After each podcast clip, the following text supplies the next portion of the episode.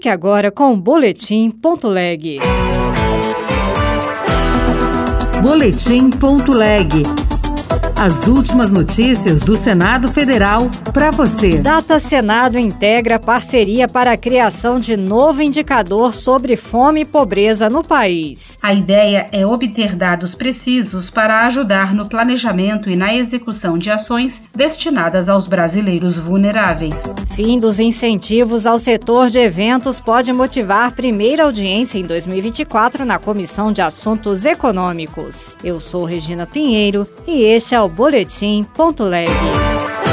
O Instituto Data Senado vai contribuir com a criação de um novo indicador da fome e da pobreza no país. Uma parceria com esta finalidade foi firmada entre o Instituto de Pesquisa do Senado, o Ministério do Desenvolvimento e Combate à Fome e outros órgãos. Reportagem de Yara Farias Borges. A criação do indicador será feita em conjunto com os Ministérios do Desenvolvimento e Assistência Social, Família e Combate à Fome e do Trabalho e Emprego, com o IBGE e com a Fundação Getúlio Vargas. A ideia é obter dados precisos para ajudar no planejamento e na execução de ações destinadas aos brasileiros vulneráveis. Em 2023, a Comissão de Direitos Humanos pediu estudos sobre a fome ao Data Senado e debateu o tema em um ciclo de audiências. Presidente do colegiado, o senador Paulo Paim, do PT Gaúcho, defendeu garantia de comida a todos. Ou resolvemos o problema da fome ou permanecemos alavancando as estatísticas de sofrimento, dor e infelicidade. O combate à fome é uma questão de Estado, de governos,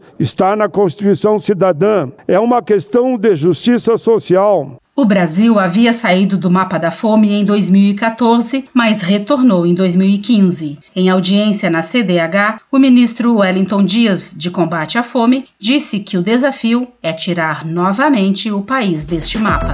Um dos pontos polêmicos da medida provisória da reoneração da folha é o fim do PERSE, Programa de Socorro ao Setor de Eventos, criado durante a pandemia de Covid-19. A Comissão de Assuntos Econômicos poderá votar no retorno dos trabalhos legislativos um pedido para a realização de uma audiência pública sobre o assunto. Repórter César Mendes. O Programa Emergencial de Retomada do Setor de Eventos, PERSE, foi criado por lei em 2021 para compensar o impacto negativo das medidas restritivas da Covid-19. Mas no final do ano passado, quando o governo federal enviou ao Congresso a medida provisória que estabeleceu o fim da desoneração da folha de pagamentos, incluiu no texto o fim do PERSE. Na semana passada, o presidente do Senado, Rodrigo Pacheco, do PSD de Minas Gerais, garantiu que a desoneração será mantida e que o governo se comprometeu a reeditar a medida provisória. Mas outro item da MP, que estabelece o fim do PERSE, acabou ficando fora do acordo. O senador Isalci Lucas, do PSDB do Distrito Federal, apresentou pedido para que o assunto seja debatido na Comissão de Assuntos Econômicos. Que acho difícil o Congresso Nacional aceitar uma mudança da forma como veio de uma medida provisória, de uma matéria que foi amplamente debatida. Para que a audiência sobre o fim do PS aconteça, o requerimento do senador Isalci ainda precisa ser aprovado na Comissão de Assuntos Econômicos do Senado.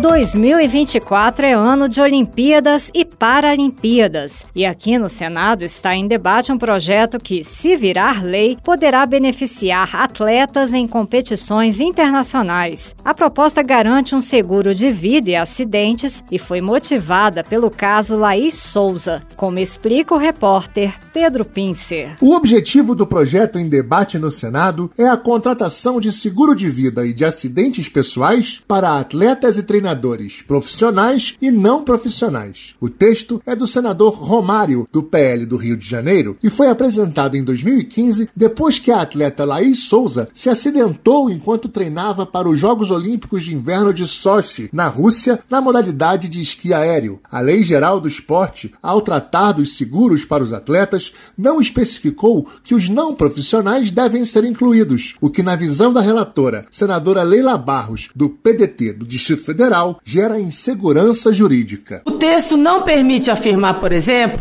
se atletas não profissionais e não vinculados a organizações dedicadas à prática esportiva profissional estariam cobertos por seguros ou participarem de competições olímpicas e paralímpicas olímpicas nacionais, trazendo incerteza aos atletas e insegurança jurídica. Como o texto aprovado na Comissão de Esporte foi um substitutivo, ele vai ter que passar por um turno suplementar de votação. Outras notícias estão disponíveis em senado.leg.br barra rádio. Você ouviu Boletim.leg. Notícias do Senado Federal.